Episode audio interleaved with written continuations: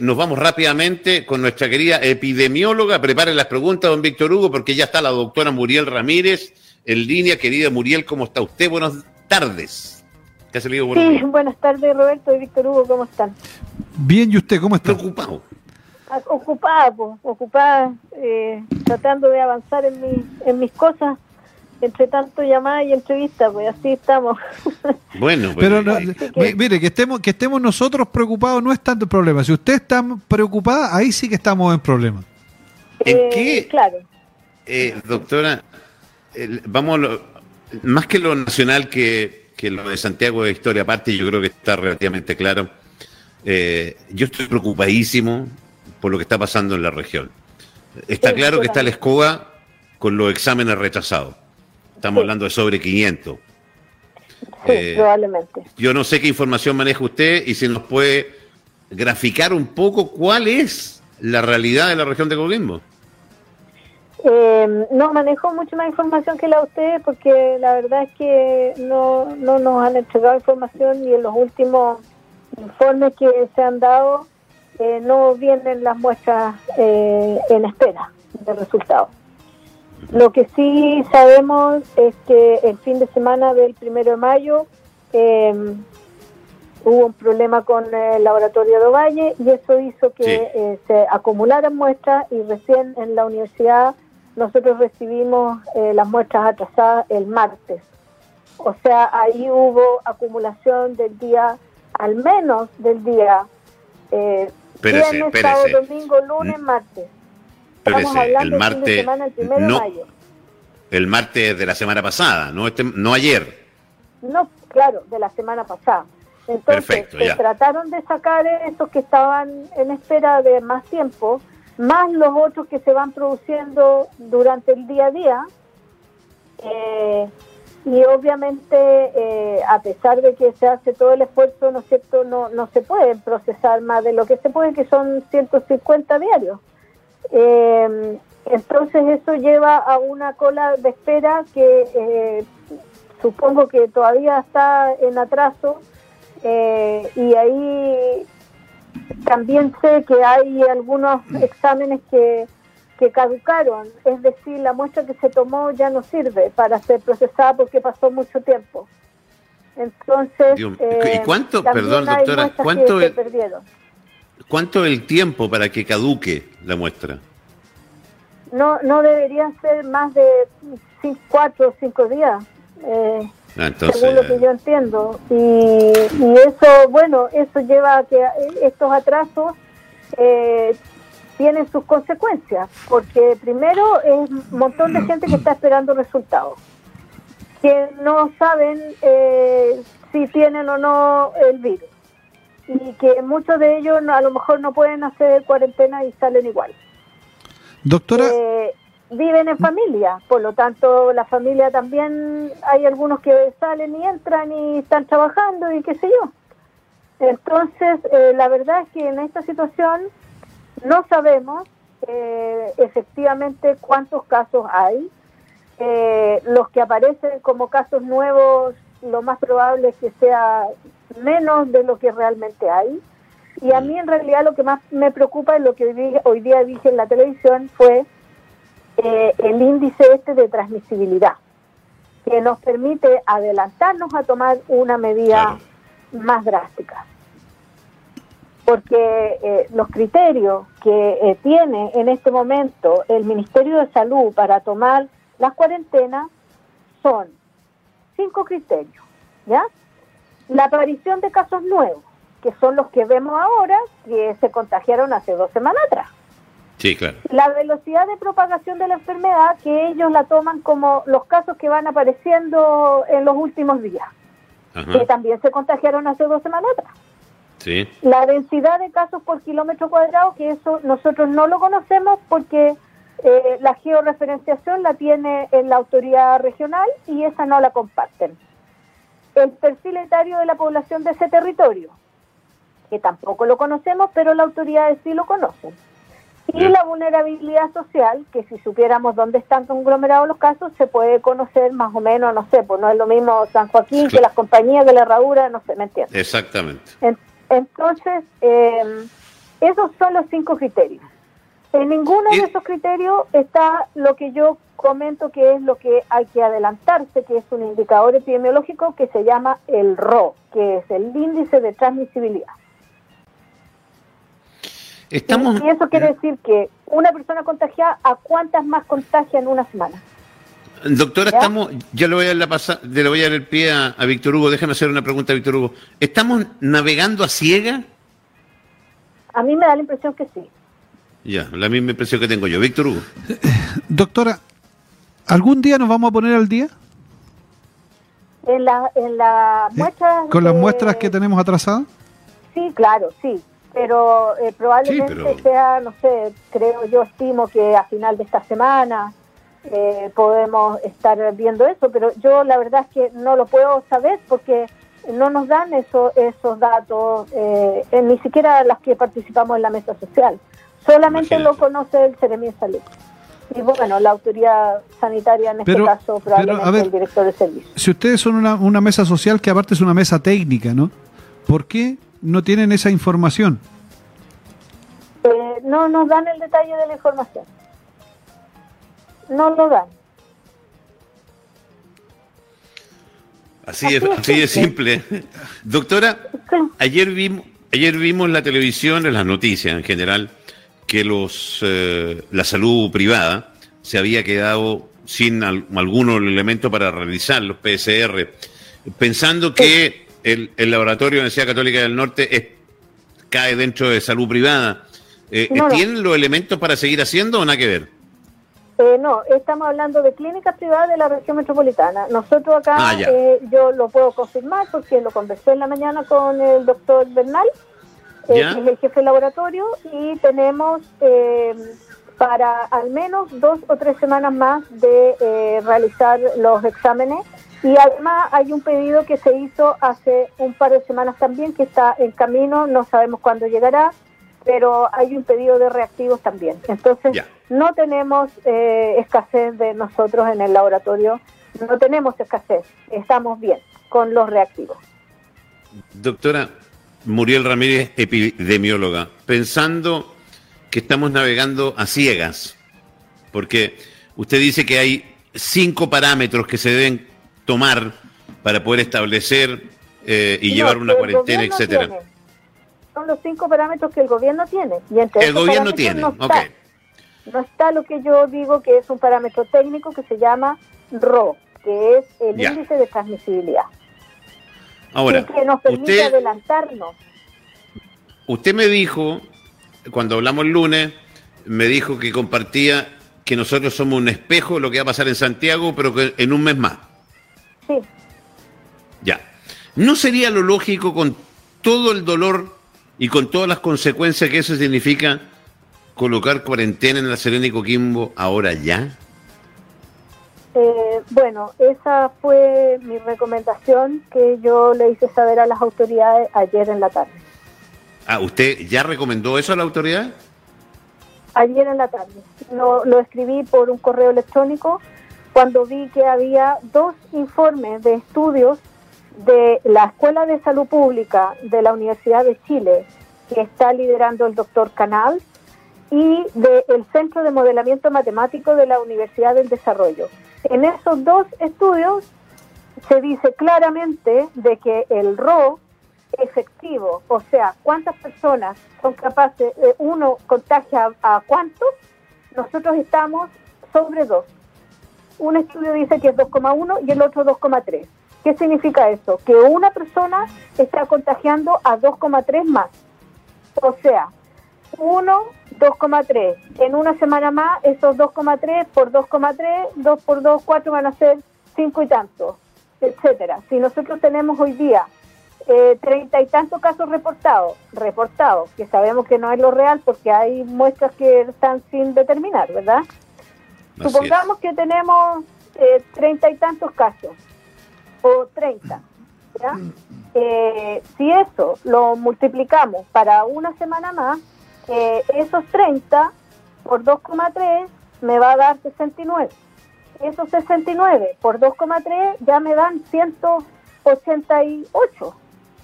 Y eso es lo que queremos tener en La Serena la próxima, en dos semanas más. 188 casos significa eh, ¿cuánto en ventilación mecánica? Es que, no tenemos no tenemos cómo sacarle el porcentaje si no sabemos las cifras reales. Ese es el tema. Con esa subnotificación o con ese subreporte, eh, de aquí a dos semanas más vamos a tener más de 20 personas en solo La Serena en ventilación mecánica. Doctora, le agrego el antecedente que, fue dado hoy día y que yo también quedé preocupadísimo. Y yo por primera vez, como ser humano común y corriente, eh, soy partidario de colocar cuarentena ahora en la Serena y Coquimbo. ¿Sabe cuántas camas disponibles UCI tenemos? UTI, 23 de 78. 23 camas disponibles. Claro. Porque ahí viene lo más complejo de todo. Ahí viene justamente lo más complejo. Y pensando que además no nos van a poder mandar de Santiago. No, de ninguna parte, porque allá ya está colapsada la cuestión. Y, y en dos semanas más van a seguir colapsados. Y más. Porque en Santiago estamos recién empezando la subida de la curva. Estamos en el primer tercio de la subida de la curva. En Santiago. ¿Qué te Con dos mil y tantos casos nuevos diarios. 2.600 idea. Eh, sí, pero eso es todo Chile. Sí. Eh, región metropolitana, el 80% de eso. Pongámosle 2.000. Con 2.000 eso significa que, eh, bueno, son 19.000 casos activos que hay eh, y, y, eso puede significar que de aquí a dos semanas más se requieran para Santiago al menos 100 ventiladores mecánicos diarios nuevos es imposible. Sí, ahora, doctora, eh, el virus eh, me da la impresión eh, que cuando ha contagiado en Santiago, por lo menos, mm. en las últimas 15 días o 10 días, como que ha sido mucho más fuerte. de hecho, he escuchado, doctores, y, y, insisto en eso porque nosotros lo que vimos allá. Eh, ¿Es así? ¿El virus está actuando más rudamente?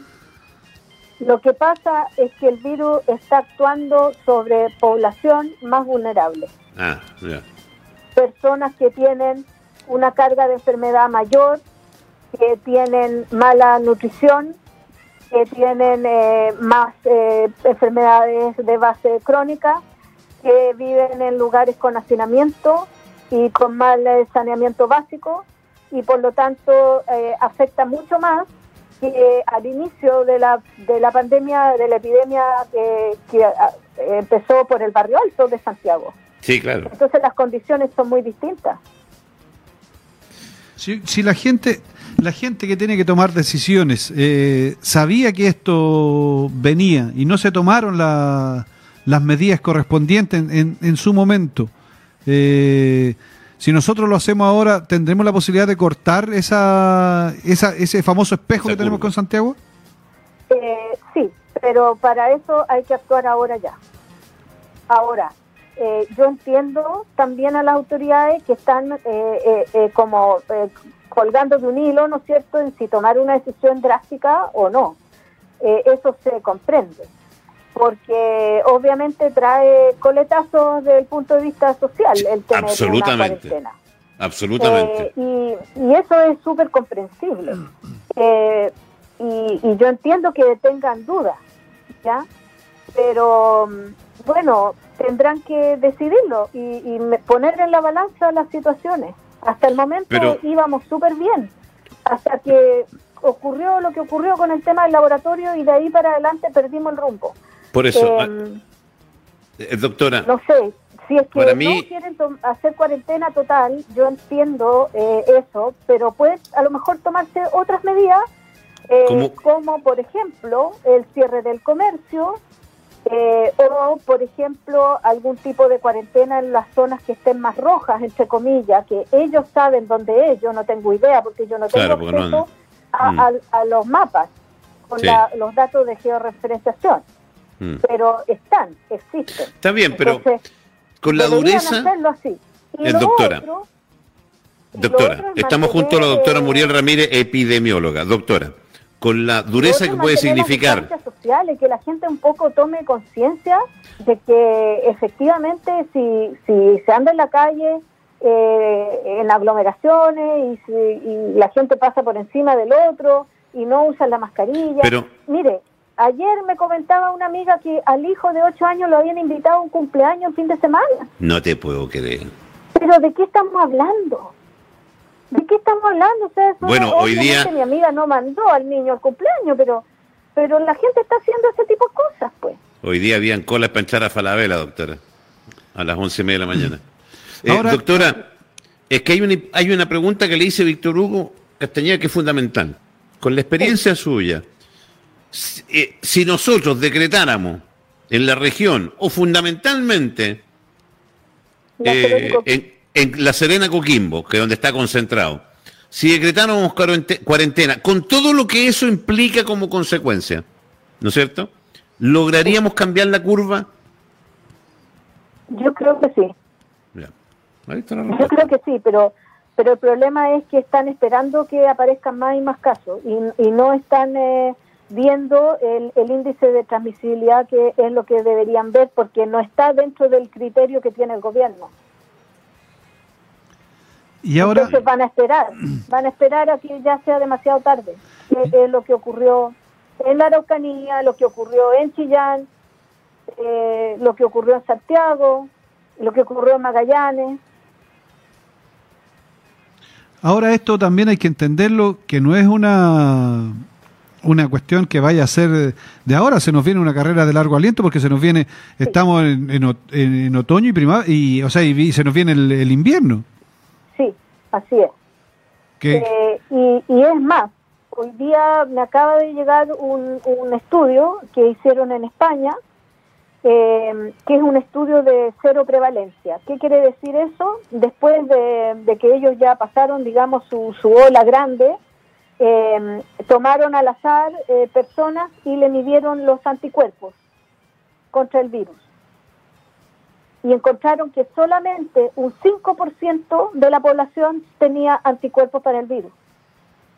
¿Qué significa eso? O sea, significa que, lo afectó a que, no, que la la estrategia de que todos nos vayamos enfermando de a poco para poder hacer eh, una inmunidad de rebaño a la larga, eh, al parecer no va a funcionar, porque el nivel de, producción de anticuerpos eh, poblacionalmente es muy bajo, o sea, solamente 5% de la población española tiene anticuerpos. Y para poder hacer una inmunidad de rebaño se necesita al menos un 60%. Ah, perfecto, ya. Eh, y, y, lo otro es que las personas que cursaron la enfermedad, solamente el 80%, 87% tenía anticuerpos. Eso quiere decir que hay más o menos un 25% de los que cursan la enfermedad que quedan sin anticuerpos permanentes, o sea, pueden volver a contagiarse. Mm. Y esa es una pésima noticia. Me parece que el, el escenario eh, y yo no sé, para usted debe ser terrible, para mí es, desgastador tratar de hacerle entender a la gente de lo tremendo que es esto. Eh, pero si nosotros no, como ciudadanos, doctora, no, no entendemos, eh, y sobre todo acá, en la región de Coquimbo, la vamos a pasar pésimo, definitivamente. Eh, yo, yo también pienso lo mismo. Lamentablemente, lo que decía, yo hoy día conversaba con, con otras personas, eh, otros periodistas. Eh, yo, a lo mejor, muchos de nosotros somos privilegiados que podemos hacer cuarentena, quedarnos en la casa y a lo mejor a mi familia y a mí no nos va a pasar nada. Pero, pero yo lo siento mucho por mis colegas que van a tener que decidir a quién ventilar y a quién no, a quién atender y a quién no. Eh, y, porque en nuestra región, nuestra red asistencial eh, es bastante poco sólida eh, y, creo que, hay que sopesar en este momento eh, el tomar una, una decisión un poco más drástica para la Serena Coquimbo, que es donde hay más casos. Doctora Muriel Ramírez, debo darle las gracias. Me parece que No voy a decir que es tranquilizador, pero creo que es tremendamente claro. Y, fíjese que uno, uno que, y, en el caso, yo creo que a Víctor Hugo le pasa lo mismo, nosotros que estamos todo el día con la información, eh, sin ser experto, yo tengo la misma impresión que tiene usted, que estamos navegando ciega, que hay que poner eh, eh, sí o sí cuarentena, con todo el dolor que eso significa, porque los, los que estamos viendo, así nos dice, y va a tener que ser una decisión muy pronta. Claro, en Santiago los expertos pedían cuarentena hace 10 días, dos semanas, dos semanas atrás. Y no lo hicieron y bueno, ahí están. Entonces, no sé, pues si, si quieren escuchar, escuchen. Y si no, bueno, tenemos que nosotros cuidarnos. gracias, doctora. Un abrazo grande. Muy bien. Gracias, Roberto. Gracias, Víctor Hugo. Chao. Chao, chao. chao.